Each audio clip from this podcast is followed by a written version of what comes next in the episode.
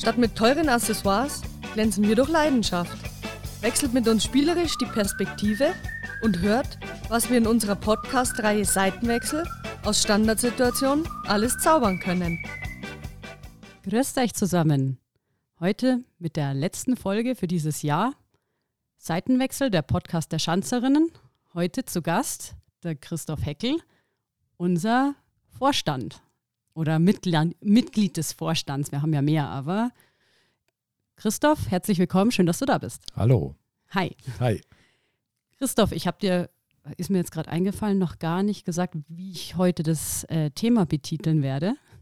Okay. Ich war sehr kreativ, beziehungsweise du hast tatsächlich ein Wort oder zwei Wörter selber beigesteuert. Das war Ingolstädter Fußballkind. Stimmt. Ja, Jahresabschluss ja. mit Vorstandsmitglied. Ja, jawohl, so ist es. Also es war nichts Falsches dabei. Christoph, kurz mal über dich. Erstens, ich wusste gar nicht, dass dein Spitzname Chris ist. Sagen wir nicht so viel. Äh, okay, jetzt, äh, jeder, der es nicht gewusst hat, man kann auch Chris zu dir sagen, ja. wenn du es erlaubst, natürlich. Ja, natürlich. Du bist äh, zum Thema Ingolstädter Fußballkind auch in Ingolstadt geboren und wohnst in Ingolstadt-Hunszell. Ja. Bist blutjunge 53. So habe ich es geschrieben, oder? Genau so hast du es geschrieben, natürlich. Ich würde doch nie was sagen. Also bei den Frauen oder Mädels, die immer bei mir waren, habe ich tatsächlich immer nachgefragt, ob ich das Alter sagen darf. Aber bei um, den Herren sagt man ja immer, je älter, umso besser. Also so wie ein guter, guter Wein. Wein genau. genau. Der nicht umkippt ist. So ist es, ja. Du hast äh, drei Kids und ähm, bist neben der Tätigkeit, die du beim FC ausübst, auch noch im Bayerischen Fußballverband tätig und gleichzeitig auch noch im Apian-Gymnasium Lehrer und auch in der Schulleitung. Ja, die, äh, die Reihenfolge stimmt nicht so ganz, weil mein Arbeitgeber und mein Brötchengeber ist ja der Freistaat Bayern. Also äh, steht ja. von daher erstmal die, die Schule an.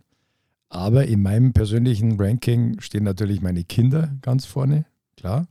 Die habe ich, glaube ich, zuerst gesagt. Die hast du zuerst gesagt, passt. Ja, und dann kommt die Schule und dann kommt auf der wohl gleichen Ebene irgendwie der Fußball. Gut, also die Reihenfolge war jetzt gar nicht eigentlich der Gewichtung geschuldet, aber gut, dass du das nochmal sicherstellst, dass das auch nicht falsch verstanden wird. Das ist schon richtig. Ja. Du hast ja gesagt, du bist Ingolstädter Fußballkind. Deswegen vielleicht zu deiner Person. Der Fußball hat dich ja sehr geprägt und du bist auf, also du, von klein auf hast du ja eigentlich gegen das Leder getreten oder heutzutage ja eher gegen das Kunststoff. Ja, das war, das war ursprünglich schon ein Lederball. Ja, ursprünglich war es sogar ja, mal ja, Ziegenblase wahrscheinlich. Ja, genau. ja, bei mir waren die, waren die alten Lederbälle der, der damals ersten Mannschaft vom SV Honszell, die haben dann wir als, als Buben gekriegt. Ähm, und als ich da so sieben Jahre alt war, äh, ging es dann mit dem Training im Verein los. Und zwar war damals der SV Honszell ja noch tatsächlich ein Dorfverein, äh, weit ab von dem, was er jetzt ist. Und da haben wir tatsächlich nur die alten Bälle von, die, von der ersten Mannschaft oder von der Reserve gekriegt, die, wenn die mal ins Wasser gefallen sind oder wenn es geregnet hat. Oder sind die schwer, schwer geworden, oder? Dann waren das Kanonenkugeln und da würde sich heute jede, jede Mutter freuen, wenn sie dann heim, wenn, wenn wir heimgekommen sind und haben einen, einen roten Schädel aufgehabt und äh, äh, ja, Gehirnerschütterung, glaube ich, war so das Übliche. Ne? Zum also, Thema, und jetzt diskutiert ja, Kopfballtraining und früher hat man genau. sich mit den Dingern abgeschossen. Ja, wobei ich nicht sage, dass es besser war früher, mhm, ja. dass man schon auf, auch, auch das berücksichtigen muss. Aber äh, so war das meine, so war meine, meine ganz kleine Kindheit im Fußball. So mhm. hat es angefangen. Mhm. Also ich muss, weißt du das jetzt gerade sagst, kommt mir gerade auch die Erinnerung, wir hatten auch so einen uralten Lederball noch von meinem Vater und den haben wir einmal gefunden. Und ich dachte, bei dem pumpen wir mal auf mit dem Spulmer.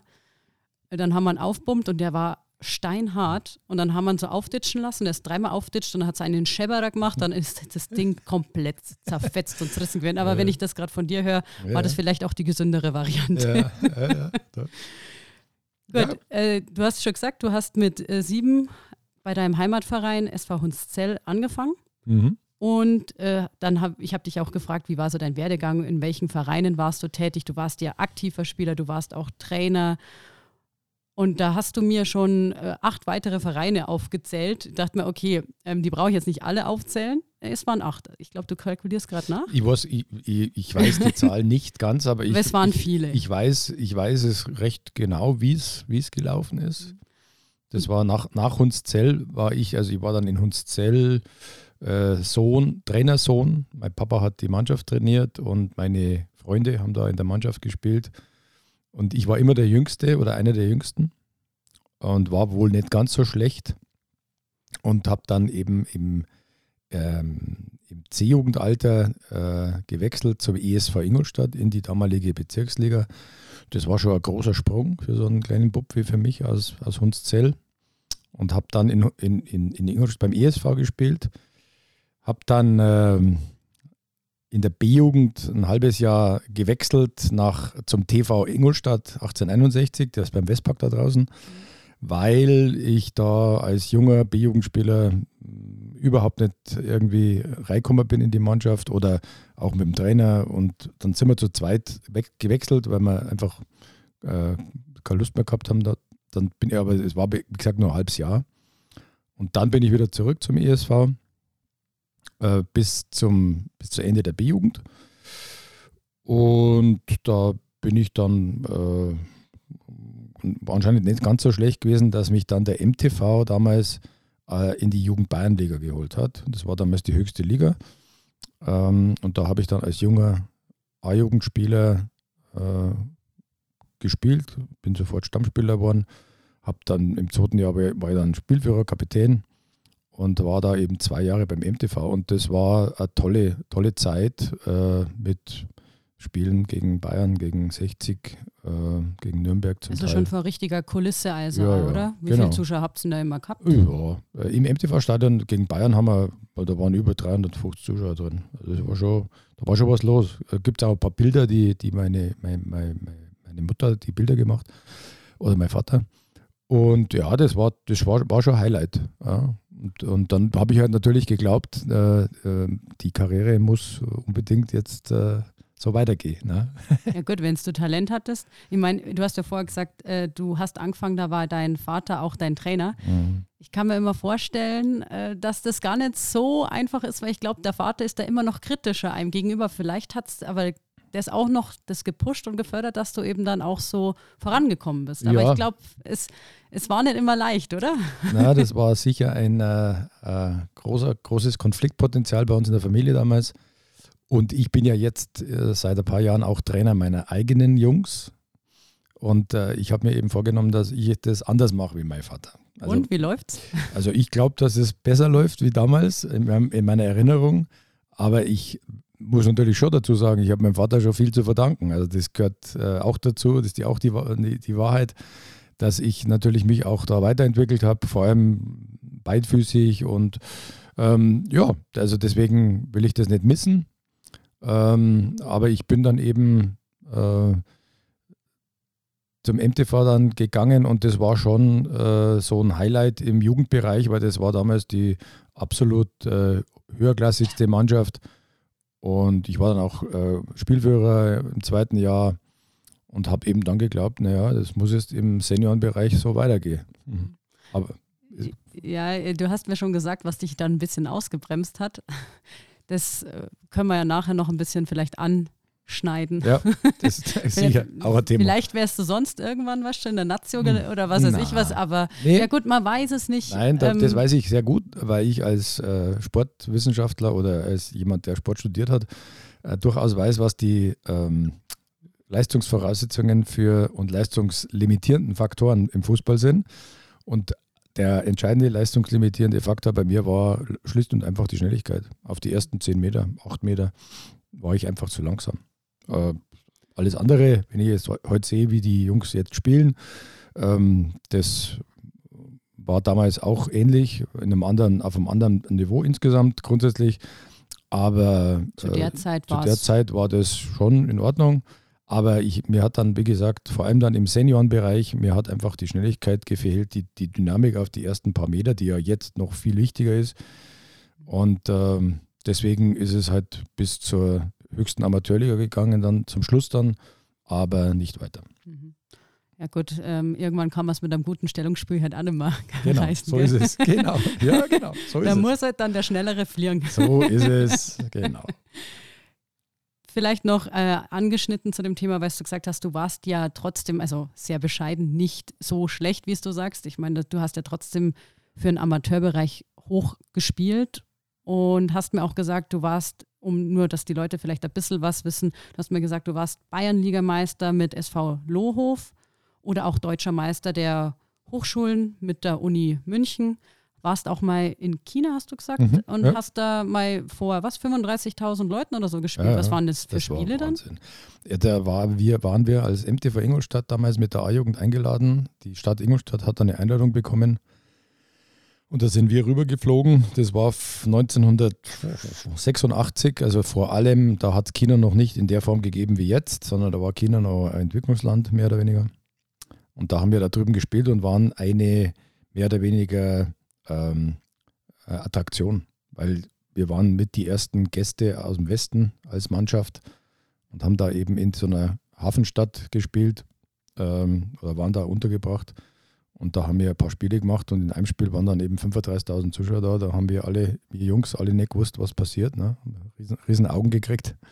Aber das war schon ein tolles Erlebnis. Und dann in Peking äh, haben wir auch in einem, in einem Stadion gespielt, das, äh, ich glaube, 70.000 Zuschauer äh, fast. Und da waren dann ungefähr 20.000 drin. Aber das war schon toll. Waren schon tolle Erlebnisse. Mhm. Du hast vorher auch erwähnt, du warst ja öfter mal beim MTV und auch beim ESV warst du ja aktiv. Mhm.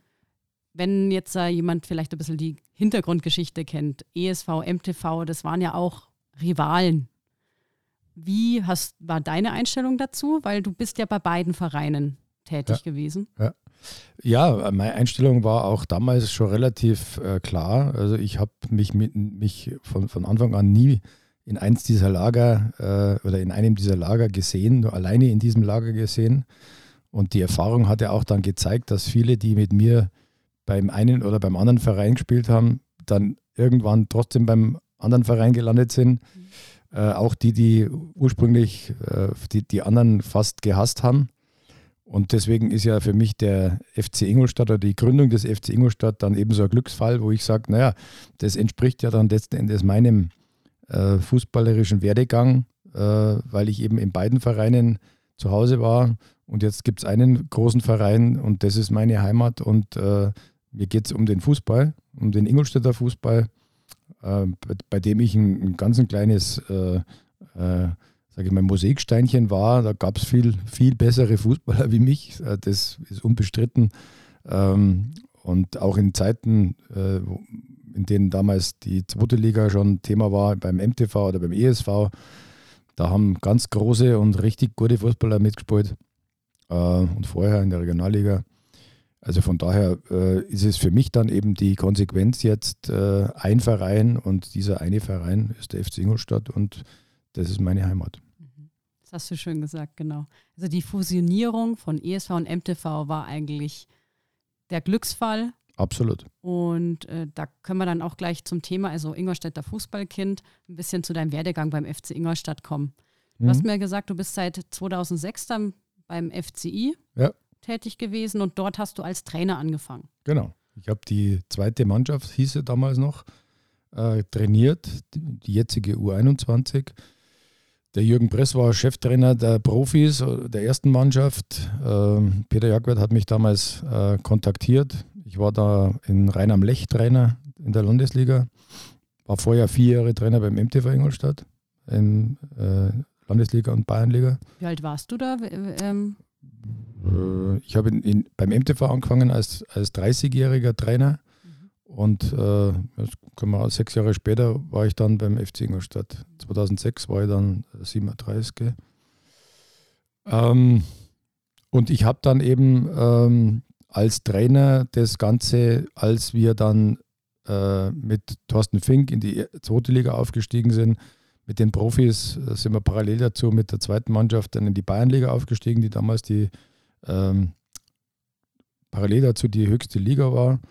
Ähm, und äh, ich habe aber dann relativ schnell äh, erkannt oder erkennen müssen, dass dieser, Doppel, dieser Doppeljob äh, leistungsorientierten Fußballtrainer zu machen in einem Verein, der ambitioniert ist ähm, und Schule und Familie, dass das einfach nicht so hinhaut. Ja.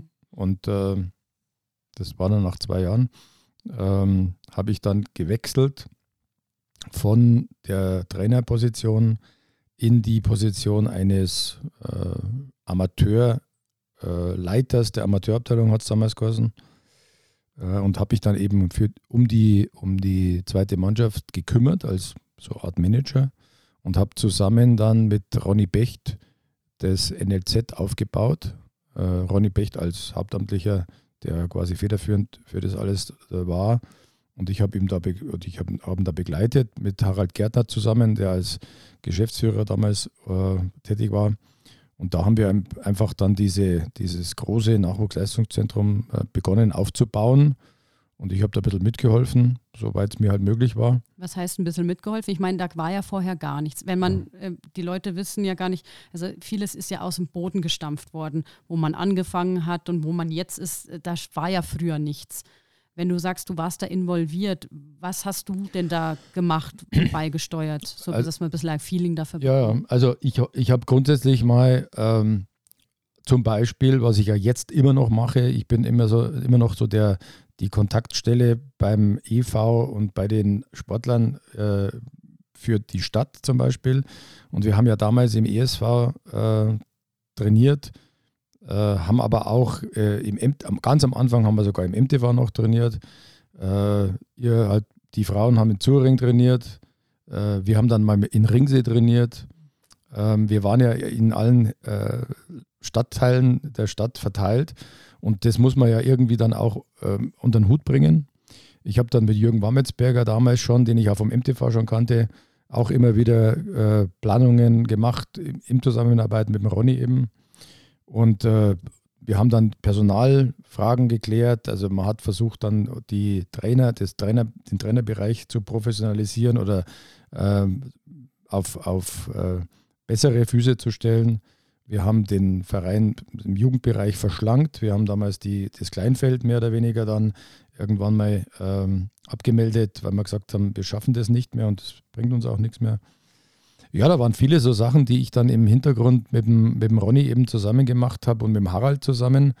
Und dann haben wir eben, als dann die, der Wechsel in den Sportpark gekommen ist, ging es ja auch darum, da war ja am Anfang war ja, war ja nur ein Kunstrasen da und Kabinenorganisation äh, mit den Containern damals und so weiter und so fort. Also da, da hat es täglich äh, irgendwelche Sachen gegeben, die zu tun waren. Ronny und ich haben da sehr engen Kontakt gehabt äh, und deswegen war es für mich, hat, hat, viel Spaß gemacht. Und ich war auch damals schon so ein bisschen so der Außenminister, habe ich immer gesagt, weil ich natürlich in Ingolstadt bekannt war. Ne? Also die, die, die, Fußballer haben mich gekannt, als, vor allem als Trainer. Und deswegen habe ich auch bei vielen Vereinen eigentlich äh, offene Türen oder, nein, das stimmt nicht so ganz, weil der FC Ingolstadt dann äh, durchaus immer am Anfang recht kritisch gesehen worden ist. Aber ich habe halt viele Kontakte gehabt, habe dann auch oftmals äh, Konflikte mehr oder weniger lösen müssen, die dann uns, an, an uns herangetragen sind, äh, worden sind. Ähm, und ich, wie gesagt, ich habe mich dann irgendwann mal so als Außenminister bezeichnet, weil ich halt dann doch immer derjenige, der, der war, der in der Stadt und in der Region ähm, tätig war. Und auch greifbar, wenn genau, du daher war, Genau, mich haben, die, mich haben die Eltern angesprochen, ist ja heute noch so. Mich haben äh, die Leute am, im Verein, äh, in, den, in, den, Vereinen angesprochen, wenn ich irgendwo äh, auf, auf, auf dem Platz gestanden bin. Die haben gewusst, wer ich bin und haben, haben sich bei mir dann eben auch hin und wieder beklagt über irgendwelche Dinge. Und äh, das war halt immer so, so mein Job ähm, in Ingolstadt. Äh, und das, das, hat mir, das hat mir Spaß gemacht. Das war schon in Ordnung. Also ich muss nur ein bisschen lächeln, weil du hast gesagt, ja, du hast gesagt, du schaffst Trainer nicht mehr, weil das eben so viel war. Wenn ich das jetzt alles höre, hört sich das aber jetzt auch nicht an, als wärst du da faul rumgelegen. ja, das Ganze war ja dann letzten Endes ähm, das Gleiche nur in Grün. Also ja. oder in Rot oder also Schwarz, ja, ja, wie also auch immer. Ähm, die, die Arbeit ist nicht weniger geworden. Es war halt nur so, der Vorteil war, ich habe nicht die drei oder vier Tage in der Woche feste Trainingszeiten gehabt, sondern das hat sich dann verlagert. Ich habe dann die Termine so ge gelegt, dass, ähm, dass sie gepasst haben. aber äh, die Termine sind nicht weniger geworden, weil ich ja noch dazu, das hast du ja auch vorher gesagt, beim Fußballverband parallel dazu ähm, äh, einige Dinge gemacht habe. Äh, ich bin dann irgendwann Sprecher der, der Regionalliga Bayern geworden, äh, als wir dann mit der zweiten Mannschaft in der, zweiten, in, der, in der Regionalliga waren, weil ich auch viele Kontakte zum Fußballverband hatte und immer noch habe. Ich habe da mal gearbeitet, eineinhalb, zwei Jahre äh, nach dem Studium. Und das war eben dann auch so eine Geschichte, wo ich den FC Ingolstadt dann ähm, da auch repräsentiert habe und auch, äh, ich glaube schon, das eine oder andere für einen Verein äh, auch bewegen habe können. Ja. Mhm. Und ähm, jetzt bist du ja auch noch beim FC Ingolstadt ein Vorstandsmitglied. Deswegen würde ich mal die ähm, Chance ergreifen und ein bisschen Insider-Talk mit dir sprechen. Ich sage normalerweise immer aus dem Nähkästchen plaudern, ja. aber das hört sich so an, als wäre ich 70 und deswegen habe ich gesagt, jetzt muss man Insider-Talk dazu ja, sagen. Klingt auch viel besser. ja, total. genau, also was die Leute soweit bestimmt mal interessieren würde oder was ich jetzt äh, fragen würde, wenn ich jetzt nicht so mit dir in Kontakt wäre, wo ich vielleicht mir denken kann, was du alles so machst. Was sind denn so die Kernaufgaben als Vorstandsmitglied jetzt beim IV? Also man muss es letztendlich ja erstmal äh, so anpacken, dass man die Struktur des Vereins erklären muss. Also wir, wir haben insgesamt eine Vorstandschaft, die besteht aus drei Kernvorständen, die sind durch die Mitgliederversammlung gewählt und eine sogenannte erweiterte Vorstandschaft. In der erweiterten Vorstandschaft war ich ja dann schon äh, fast zehn Jahre vorher schon, weil ich da den, den, das Paket Jugend und Frauen quasi da übernommen habe und mich da um die Sachen gekümmert habe. Sodass letztendlich einer aus der Vorstandschaft sich äh, um diesen sportlichen Bereich mehr oder weniger gekümmert hat. Und äh, ich bin dann im, äh, gewählt worden, äh, nachdem, äh, nee, andersrum, nachdem äh, Dr. Wagener äh, seinen, seinen Aufsichtsratposten niedergelegt hat, wurde eine Vorstand, nee, was erzähle ich denn? Martin Wagener wurde Aufsichtsratsvorsitzender, so ist es. Und damit wurde eine Vorstandsstelle, ein Posten im Vorstand frei. Die Vorstände waren Andreas, Dr. Andreas Schleef und Peter Jackwert. Und Wagner ist eben in den Aufsichtsrat rübergerutscht und dann wurde eine Stelle frei und dann hat man mich, also Andreas und Peter haben mich dann quasi in diese Vorstandsposition geschoben, äh, bis ich dann auch von der Mitgliederversammlung gewählt worden bin. Äh, jetzt bin ich quasi IV-Vorstand mit Peter Jackwert, mit Andi Meyer zusammen und, und äh, bin zugleich als gewähltes Vorstandsmitglied Mitglied im Aufsichtsrat der GmbH. Ja, und wir sind ja als EV mit äh, 81 Prozent Anteilseigner und Mehr, Mehrheitseigner.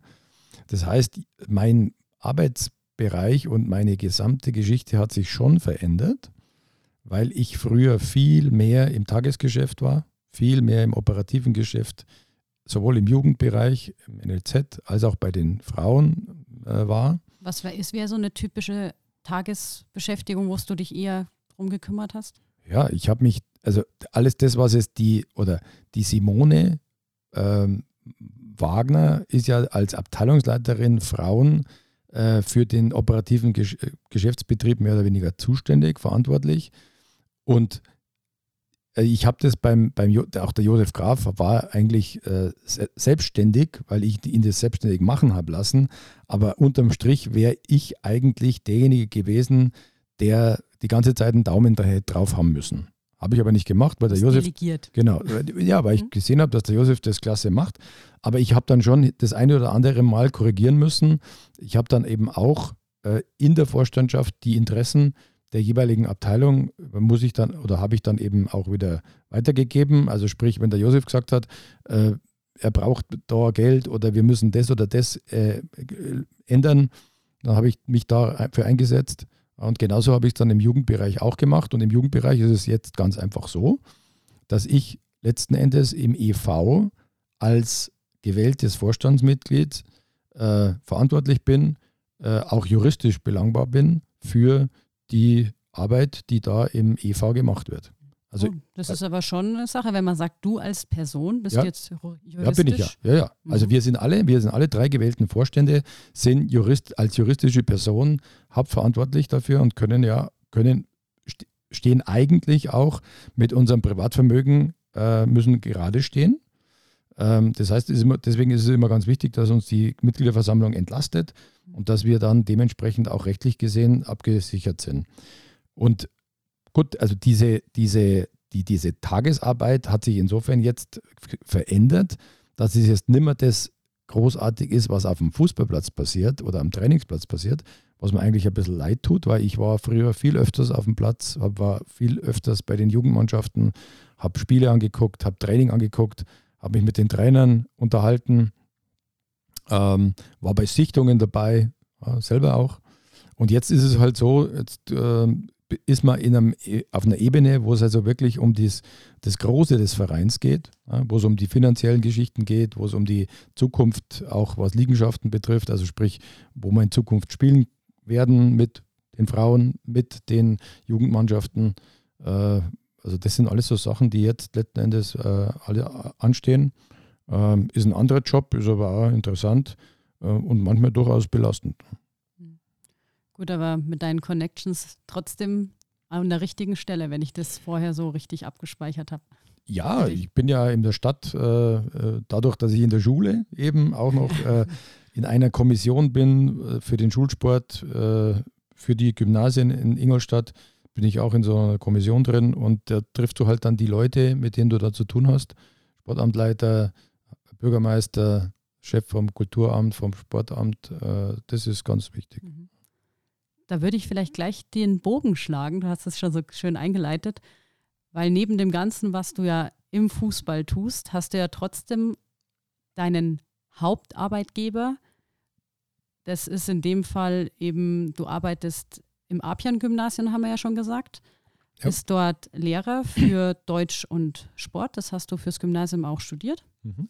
Und bist auch noch, weil es dir ja noch nicht gereicht hat, auch noch in der Schulleitung. Ja. Du hast gesagt, du hast da vorher auch selber, bist da selber im Apian-Gymnasium auf die Schule gegangen Ja. und bist jetzt da wieder tätig. Genau. Meine Frage, wolltest du da wieder hin oder war das ein Zufall oder hast du gesagt, ah, da, da hat es mir so gut gefallen, ich möchte wieder zurück zu meinen Wurzeln. Wie bist du wieder da ge- hingekommen? Also das Leben spielt ja immer mal wieder irgendwelche Zufälle oder im Leben spielen Zufälle eine Rolle. Manche sagen, es gibt keine Zufälle. Ah, wie lange hab, lang haben wir Zeit?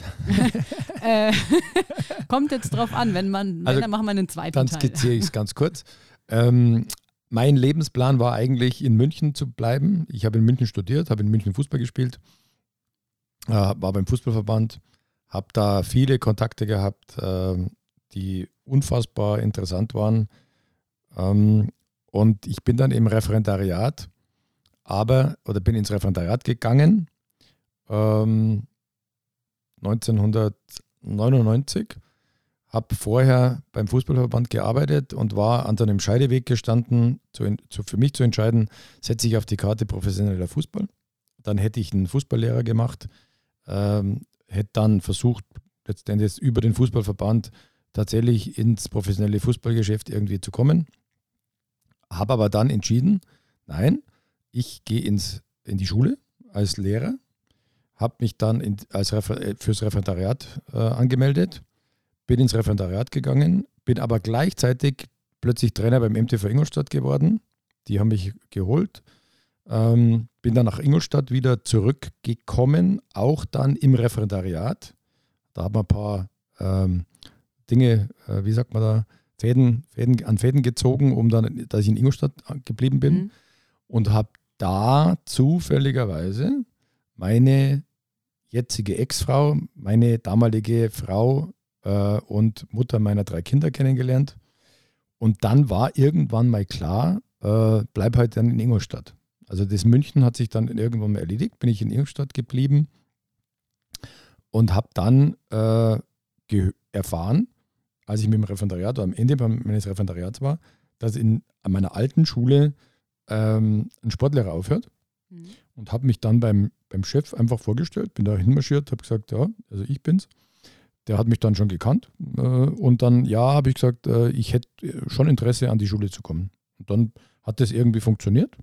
Und dann bin ich am Abhang gelandet und da bin ich auch heute noch. Und das ist auch, auch gut so, weil das ist meine Schule, da war ich als Schüler und äh, habe mich da sehr wohl gefühlt und fühle mich jetzt auch als Lehrer da wohl. Mhm.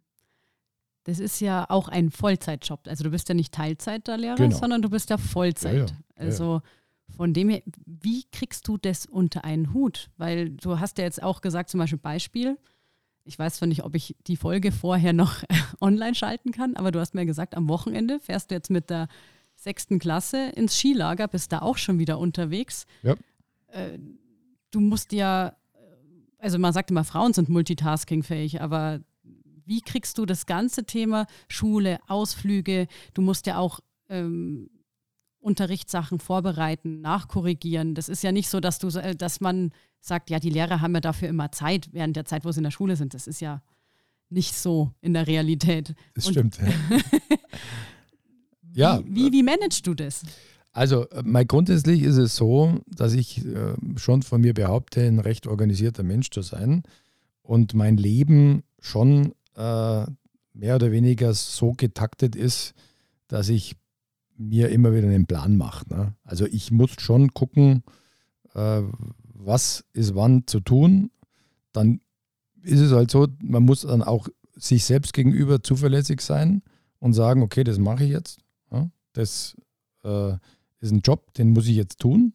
Also ich kann nicht dann sagen, naja, das lege jetzt auf die, schiebe jetzt auf die lange Bank irgendwie, sondern irgendwann musst du sagen, okay, die Sachen musst du jetzt machen. Äh, Wenn zum Beispiel Anfrage kommt, ob es zum Podcast noch abends zum kommt. Beispiel, zum Beispiel, ja. Und äh, mein, das ist schon so eine bisschen, ich behaupte jetzt mal so eine Charaktereigenschaft von mir, dass ich da auch durchaus zuverlässig bin und sage, okay, was ich da mache, ähm, das nehme ich auch in die Hand. Äh, leg da wenig auf die lange Bank, äh, schiebe auf die lange Bank, sondern mache das dann auch. Ähm, ja, und dann ist viel, viel organisieren, viel kommunizieren, äh, viel Termine absprechen, eben auch wegen den Kindern zum Beispiel, äh, was ja für mich auch ganz wichtig ist, dass da nichts hinten runterfällt. Ähm, und auch im Fußball, äh, ich habe die Spieltermine von äh, ganz vielen Mannschaften in, bei mir im Kalender drin. Und dann muss ich sagen, okay, da fahre ich jetzt dahin und da schaue ich jetzt da noch hin und da möchte ich in ESV noch fahren und möchte da noch eine Halbzeit wenigstens anschauen. Also da ist viel, das ist äh, schon viel getaktet, sage ich mal. Ich wollte gerade sagen, also viel Zeit für irgendwelche Hobbys bleibt da nicht mehr. Also theoretisch ist eigentlich deine, dein Beruf und alles, deine Leidenschaft ist auch gleichzeitig dein Hobby. Absolut. Man muss aber sagen, ich habe dich ja auch gefragt, was machst du denn, wenn du mal Zeit hast, von der du ja nicht viel Freizeit hast? Jetzt können wir auch wieder auf das zurückkommen, warum du jetzt nicht Profi geworden bist. Ja. Man kann es erahnen. So ist es. Das hast du sehr oft, glaube ich, gemacht. Du hast mir gesagt, du hattest sechs Knie-OPs ja. und eine Achillen, äh, Achillessehne-OP. Achillessehnen ja. War da immer Pech oder haben die dich dauernd abrasiert, weil du äh, nicht vom Ball zu trennen warst? Ja, genau, nein, nein, nein, nein. Nein, nein, nein. nein, nein, nein, nein. Also da ähm, ist, glaube ich, schon auch ein Stück weit, ähm, wie soll man sagen, ja, Pech vielleicht dabei. Ähm, und ich war schon auch so ein Fußballer, der äh, äh, durchaus auch auf Gefahr hin, äh, sich selbst zu verletzen, auch mal äh, ordentlich dazwischen gefunkt hat. Und da habe ich mich bei einer, bei, einer Geschichte tatsächlich äh, das Knie, Knie verdreht. Und es waren dreimal rechts und dreimal links die Außenmenisken im Knie, die kaputt gegangen sind. Und äh, das merkt man halt einfach jetzt im Alter, Achtung, dass du, dass du halt einfach, dass das Knie nicht mehr funktioniert und dass es nicht mehr so belastbar ist. Ähm, ich will aber jetzt, also die Grund meiner, meines Karriereendes damals mit 28 war die Achillessehne dann noch, die noch dazu kam, die mir halt so halb um die Ohren geflogen ist. Ähm, aber ich würde jetzt nicht sagen, dass das ein Grund ist, warum ich jetzt äh, keine große Fußballkarriere gemacht habe, sondern das ist eher das, was ich vorher gesagt habe. Ne? Die Spritzigkeit. Die Spritzigkeit, die war ein bisschen äh, zu, zu, zu wenig. Ne? Aber dann die Kniegeschichten haben dann dazu geführt, dass ich relativ bald aufgehört habe und ins Trainer, in den Trainerjob mhm. rüber gewechselt bin. Und jetzt, äh, um das noch abzuschließen, hast du deswegen auch so ein bisschen den Rennradsport für dich entdeckt und das Ja. ist so das, was du dann auch gerne in deiner Freizeit machst, hast du mal gesagt. Gell? Ja, aber ich bin natürlich nicht so wie ein paar andere, auch bei uns im Verein. Da gibt es ein paar Verrückte, die äh, fahren äh, tausende von Kilometern im Jahr. Ich bin so ein Hobby-Rennradfahrer, äh, fahre da bei schönem Wetter äh, meine 35 Kilometer am Sonntag oder am Samstag oder am Mittwochabend oder so, je nachdem. Vor oder nach dem Spiel, oder? Ja, genau. Wenn es sich halt irgendwie ergibt, wenn es irgendwie, irgendwie reinpasst. Und äh, zeitlang, äh, die letzten Jahre bin ich dann auch immer regelmäßig zum Schwimmen gegangen. Ähm, äh, ganz am Anfang habe ich mich mal vor ein paar Jahren für diesen Ingolstädter äh, Triathlon auch äh, angemeldet, ging aber nicht, weil das Knie eben nicht mitgehalten hat äh, und weil ich jetzt einfach auch mit dem Laufen Probleme habe tatsächlich. Aber das sind so die Gesundheitssportarten, Sportarten, die ich jetzt noch mache, um letzten Endes tatsächlich nicht ganz äh, verloren zu sein. Abschließend noch so, also wir haben ja jetzt gelernt, dass trotzdem neben deinen Kids, neben dem, was du auch als Lehrer liebst, so Fußball äh, ein großer Teil deines Lebens war und ist und weiterhin hoffentlich auch bleiben wird. Da mache ich mir aber keine Sorgen bei dir. Kannst du noch sagen, was so, so ein schönste Erlebnis war, wenn du so zurückschaust und äh, wo du sagst, ja, wo geht eventuell noch die Reise für dich hin? Hast du irgendwelche Pläne für die Zukunft? Also die, die schönste Erlebnis oder die schönsten Erlebnisse neben diesen ganzen sp- sportlichen Erfolgen, ja, die, äh, die, die, die man so für sich selber auch hat, ne? Äh, aber das schönste Erlebnis, die schönsten Erlebnisse sind eigentlich immer der, der Kontakt mit Menschen. Also ähm, zu, zu sehen, dass andere äh, eine Freude haben an dem Ganzen, ob das jetzt Kinder sind oder ob das jetzt äh, Erwachsene sind, erwachsene Frauen bei uns oder erwachsene Männer.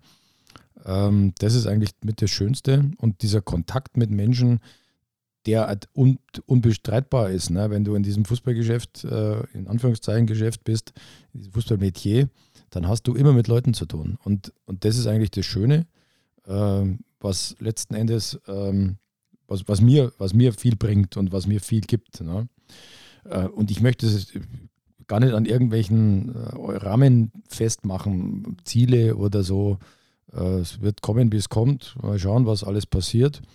Äh, ich finde es spannend äh, und ich finde halt einfach diesen Fußball äh, so vielseitig, ja, dass er mich auch ärgert, ganz ehrlich. Ne? Wenn ich jetzt die ganze FIFA-Geschichte und die ganze Weltmeisterschaftsgeschichte momentan und diese ganze Kommerzialisierung, wenn ich anschaue, dann st stelle ich viele Dinge natürlich se- selber für mich auch in Frage und sage, nee, was, wo, wo führt das eigentlich hin? Aber auf der anderen Seite, wie gesagt, ich bin dann inzwischen, momentan bin ich C-Jugendtrainer in Hunszell bei meinem Heimatverein. Da sind äh, knapp 30 Kinder, die, mit denen mache ich da Fußballtraining und genau, mit denen und äh, mache Fußballferiencamps im, im Sommer mit 100 Kindern. Weil du quasi noch irgendwo eine Viertelstunde in deinem durchgetakteten Ja, Kalender gefunden Genau, hast. Sommerferien oder ja, oder dann abends Training mit den Jungs und auch mit meinem Sohn natürlich, mit meinen Söhnen. Äh, Und das sind so Sachen, die mir einfach viel, viel geben. Ja, das glaube ich, kann man so stehen lassen. Das sind schöne letzte Worte. Ja, unbedingt. Wir wären auch somit am Ende des Podcasts für heute angekommen. Sehr schön. Ich sage nochmal vielen Dank, Chris. Ja, gerne. Ich kriege das Steffi? jetzt wahrscheinlich nicht mehr raus. Ja, da passt schon, alles gut. Und ähm, in dem Sinne wären wir fertig.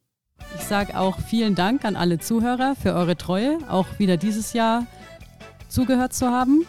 Und hoffe, ihr seid auch nächstes Jahr wieder dabei. Und wünsche euch somit frohe Weihnachten und einen guten Rutsch ins neue Jahr. Wir hören uns. Und bis dahin haltet die Ohren steif und immer sauber bleiben.